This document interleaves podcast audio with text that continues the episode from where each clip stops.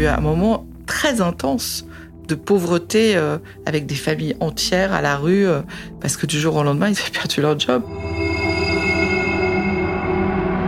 Il fallait peut-être traiter le problème avant de déclencher le feu.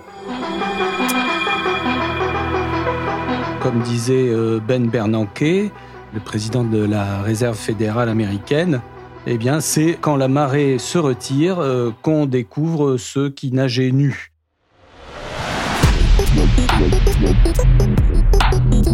Je suis Pauline Jacot, vous écoutez les grandes histoires de l'écho. 2008, la crise financière qui a bouleversé le monde, un podcast des échos. Épisode 3, Chaos à Wall Street, les États-Unis aspirés dans le tourbillon de la crise.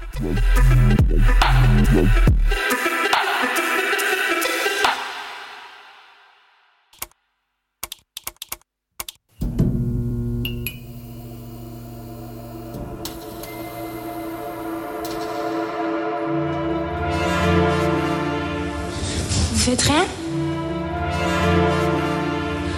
Vous laissez tomber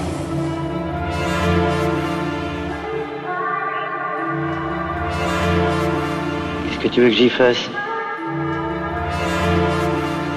Lehman Brothers a donc été lâché par les États-Unis et le gouvernement Bush. Stupeur à Wall Street, les seigneurs de la finance sont inquiétés, leur terrain de jeu semble se dérober sous leurs pieds.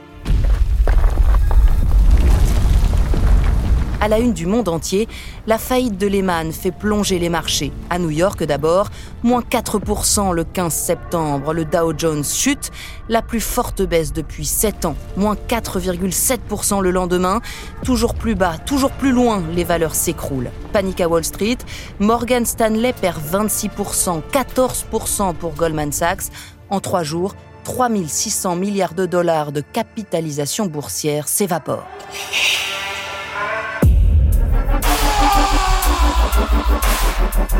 Le château de cartes s'écroule, les bourses du monde entier dégringolent. En France, le CAC 40 va vivre l'un des pires moments de son histoire. Mais l'épicentre de la crise, c'est bien l'Amérique, les États-Unis. Le pays est en train de vivre à ce moment-là l'un de ses rendez-vous les plus importants avec sa population, l'élection présidentielle. Good evening. I'm Jim Lara of the NewsHour on PBS, and I welcome you to the first of the 2008 presidential debates between the Republican nominee, Senator John McCain of Arizona, and the Democratic nominee, Senator Barack Obama of Illinois. Septembre 2008, lorsqu'explose la crise, la course à la Maison-Blanche est déjà lancée depuis des mois. Elle entre dans sa dernière ligne droite. Barack Obama, investi par les démocrates, est en campagne dans toute l'Amérique. We've been told we're not ready, or that we shouldn't try, or that we can't.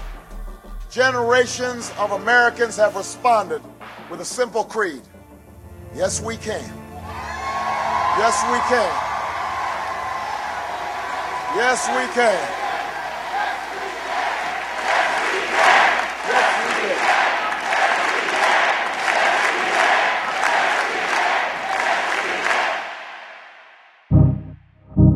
Face à lui, le républicain John McCain. Mi-septembre, le jour de la faillite de Lehman, le candidat du parti à la tête d'éléphant est en meeting. Il déclare Les éléments fondamentaux de notre économie sont solides. Réaction immédiate des démocrates. McCain est totalement déconnecté des préoccupations des Américains. Dans les sondages, le vote Obama repart à la hausse. La crise marque la campagne outre-Atlantique. Je pense qu'Obama a vraiment pris la mesure de la chose et McCain beaucoup moins. En 2008, Virginie Robert est correspondante à New York pour les échos. McCain, pourtant, il était proche de Paulson, hein, qui était le secrétaire au Trésor. Mais je sais pas. Il y a eu cette réunion là. À un moment, en effet, ils ont arrêté la campagne. Ils sont tous réunis pour en parler, mais il en est rien sorti. McCain était très très euh, sur le côté et ça pas. Moi, je pense qu'il a fait mauvaise impression à ce moment-là parce que il se rendait pas compte à quel point c'était pas juste sauver Wall Street. C'était quand même sauver tous les gens qui perdaient leur job, tous les gens qui perdaient leur maison. Enfin, c'était beaucoup plus large que ça, quoi. Pour ces policiers du comté, c'est devenu une routine. Vous savez pourquoi nous sommes là. Hein bon, vous devez partir maintenant. Vous pouvez encore rassembler vos affaires, mais à partir de maintenant, cette maison ne vous appartient plus. D'accord Endettée, victime d'un banquier peu scrupuleux, cette femme ne peut plus rembourser son emprunt immobilier. Impuissante, devant son père atteint d'un cancer, elle a 24 heures pour quitter les lieux. Ça me révolte. Il y a des gens qui méritent d'être à la rue, mais pas nous. Pas les gens bien qui ont travaillé toute leur vie. Et pas de cette manière. Il y avait des gens dans la rue, il y avait des lignes pour se nourrir, enfin des food lines. On voyait des gens euh, qui faisaient la queue parce qu'ils avaient plus d'essence, plus de quoi manger, plus de quoi se loger. Il y a eu un moment très intense de pauvreté euh, avec des familles entières à la rue euh, parce que du jour au lendemain, ils avaient perdu leur job. La crise n'est pas qu'une tornade sur les marchés financiers, elle se vit au quotidien pour des centaines de milliers d'Américains. C'était surtout, enfin, on le voyait vraiment dans le sud des États-Unis parce que les gens ont beaucoup acheté là. Enfin, il faut savoir qu'il y a aussi beaucoup de populations pauvres, immigrées, latinos, hein, qui n'avaient jamais pu accéder euh, à leur logement et qui donc avaient pu grâce aux subprimes. Et donc, ces gens, naturellement, étaient au Texas, étaient en Arizona, en Floride et avaient beaucoup acheté de maisons. Euh, tout d'un coup, qui ont perdu toute leur valeur. Et donc, ces gens-là sont partis, beaucoup ont été à la rue, mais on voyait des quartiers entiers vides. J'étais allé là-bas parce que les chiffres montraient que c'était une des villes les plus touchées par le, le crack immobilier avec des prix qui avaient chuté de, de plus de 70%. Pierrick Fay, chef du service podcast aux échos, était à ce moment-là en reportage en Californie, à San Bernardino pour Europe 1 beaucoup de maisons murées, euh, des clôtures autour et des panneaux. Vous savez, les panneaux qui donnent vraiment pas envie de s'approcher. No trespassing. À un moment, euh, en me baladant, je tombe sur un, un installateur du câble. C'est vraiment la seule personne que j'ai vue en une demi-heure là-bas. Il disait que le travail était plutôt calme en ce moment, il n'y avait pas beaucoup de choses, il était plutôt occupé à faire des coupures de service. Il me dit avant, tout était occupé, qu'est-ce qui reste aujourd'hui? Rien. Je me souviens notamment à Las Vegas, c'était vraiment une banlieue de Las Vegas. Il n'y avait plus rien. Tout était en déshérence. Alors ça se voyait parce que les jardins, les pelouses qui sont toujours tellement bien tondues aux États-Unis, euh, elles étaient jaunies, il n'y avait plus rien. Les piscines étaient vides ou avec des trucs dedans. Euh. C'était vraiment une dystopie terrible. C'est comme s'il y avait une bombe à neutrons qui était arrivée sur ces banlieues, complètement vidées de leurs habitants. Et c'était vraiment troublant.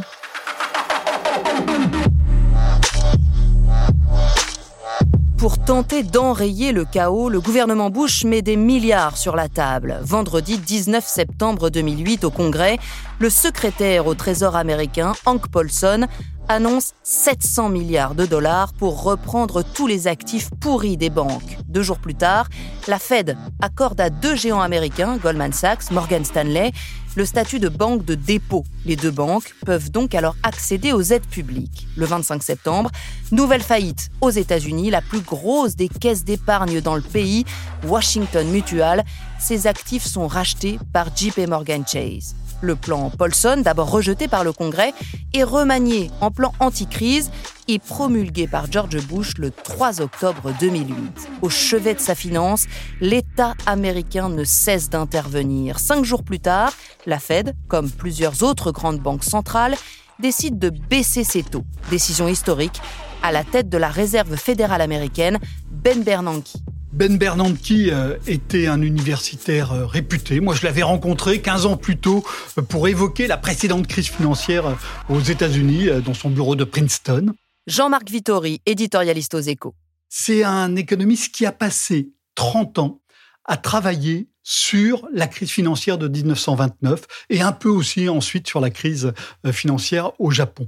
Il sait donc exactement ce qu'il faut faire il sait là où il faut agir, il sait qu'il faut ouvrir en grand euh, le robinet euh, monétaire, il sait aussi qu'il faut venir au secours des banques. Il ne pouvait pas venir au secours de Lehman Brothers, mais il est venu ensuite au secours de toutes les autres banques et aussi de l'assureur AIG parce qu'il pouvait le faire et il savait qu'il fallait le faire en ayant tiré les leçons de ce qui s'était passé après la crise de 1929. Personne ne peut dire ce qui se serait passé si ça avait été un autre président de la Réserve fédérale, mais moi je suis intimement convaincu que Ben Bernanke a évité que la situation soit bien pire que ce qu'elle a été. La Banque centrale ouvre donc ce robinet monétaire. Une question se pose, pourquoi avoir attendu? Il fallait peut-être traiter le problème avant de déclencher le feu. Anne-Laure Kichel est chez Lehman Brothers en 2008 Pourquoi est-ce qu'il a fallu en passer par là Pour en fait juste se rappeler une règle assez fondamentale qui est que quand vous avez une banque euh, qui est aussi mondialisée que ça, même si elle n'était pas la plus mondialisée, mais quand même avec des ramifications dans l'économie mondiale, si vous commencez du jour au lendemain à décider que c'est ça ce que vous mettez en faillite, bah, euh, oui, vous allez avoir des conséquences. Enfin, c'est quand même assez logique d'imaginer qu'il peut y avoir des conséquences. Donc c'est un mélange de oui, c'est ce qu'il faut faire. Enfin, on, peut en discuter les modalités, mais l'esprit est celui-là. Mais en gros, pourquoi a-t-il fallu cette punition? Pourquoi a-t-il Et finalement, quel est le coût de la punition? Là, pas juste sur les employés de Lehman, évidemment, enfin, pas narcissique, mais quelle était vraiment la nécessité de cette punition dans l'économie mondiale Parce que si ça avait eu un impact vertueux, permis d'économiser X milliards sur les plans de relance, chose qui reste à démontrer, hein, parce que c'est plutôt le contraire. Bon, là, ça aurait pu être compréhensible, mais c'est ce côté un peu de ah, on a fait une bêtise, on la corrige, bon, et donc de dire on aurait pu éviter de la faire.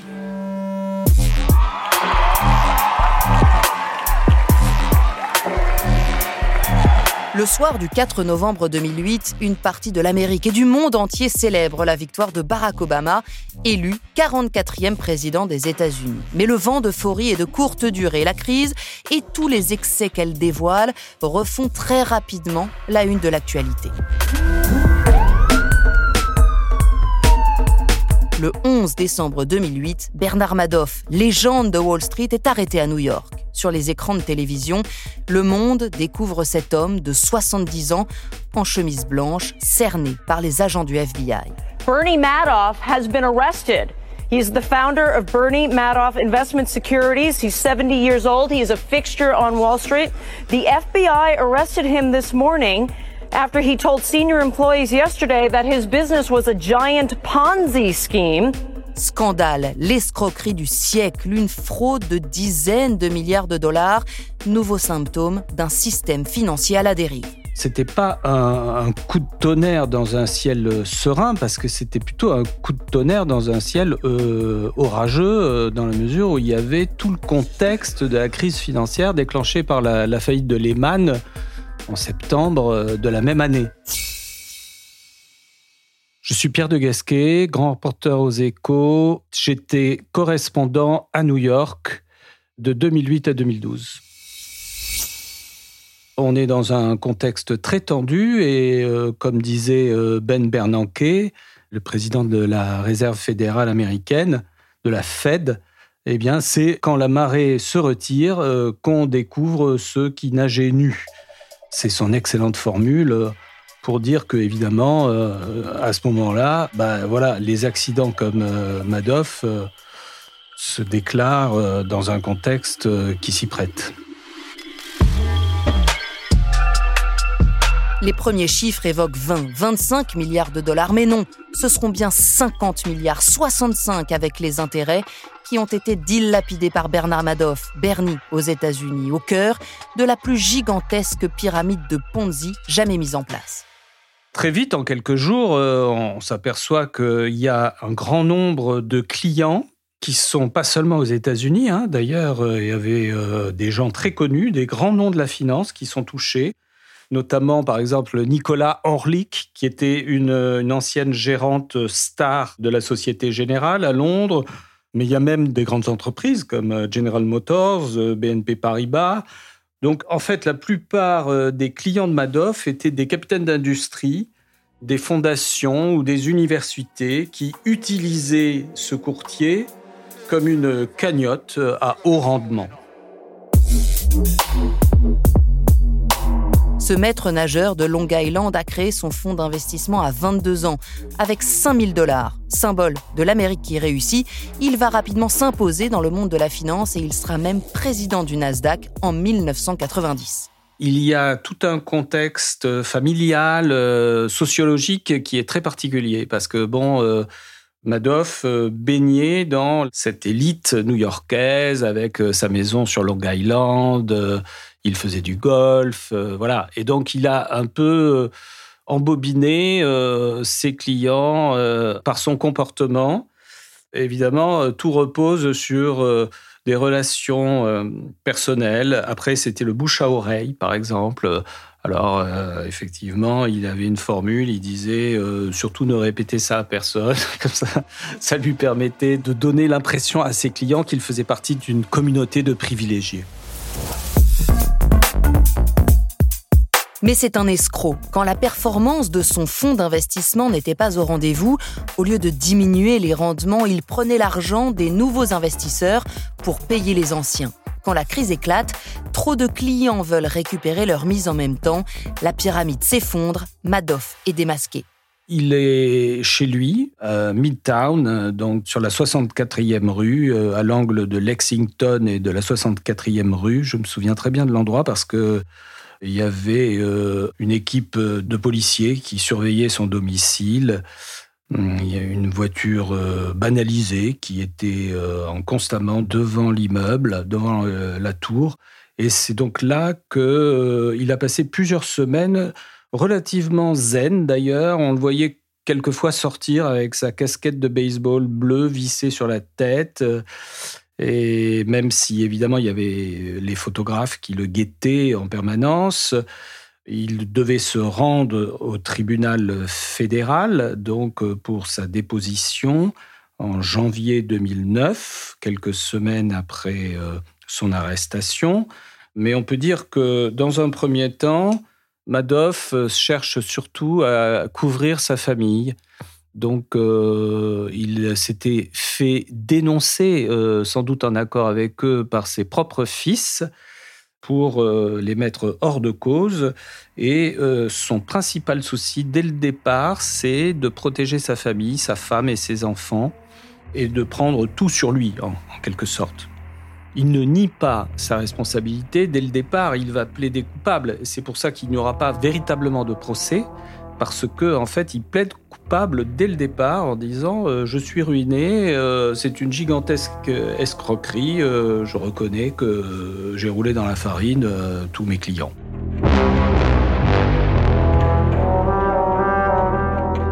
16 000 personnes ont perdu des dizaines de milliards de dollars. Certains y ont laissé leur fortune et leur vie. Le 23 décembre 2008, Thierry de la Villuché, financier français ruiné, s'ouvre les veines dans les locaux new-yorkais de sa société. Bernard Madoff sera condamné à 150 ans de prison. Il mourra en 2021 à 82 ans derrière les barreaux du pénitencier de Caroline du Nord où il purgeait sa peine.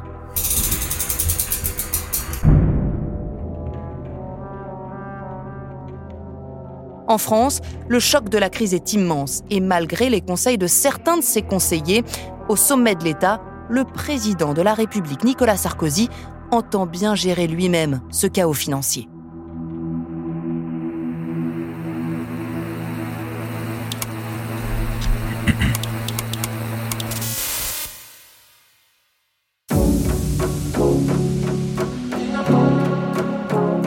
Merci à Pierre de Gasquet, Anne-Laure Kichel, Jean-Marc Vittori et Virginie Robert. Merci à Pierrick Fay pour sa participation et ses interviews.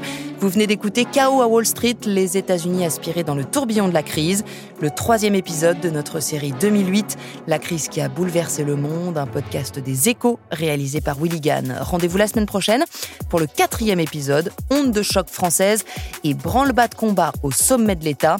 Nous vous raconterons les quelques jours de panique qui ont secoué la France et toutes les coulisses des plus grandes décisions des dirigeants français. Une urgence, stopper l'hémorragie. Merci d'avoir écouté les grandes histoires de l'écho. Pour ne manquer aucun épisode, abonnez-vous à notre podcast sur votre plateforme préférée.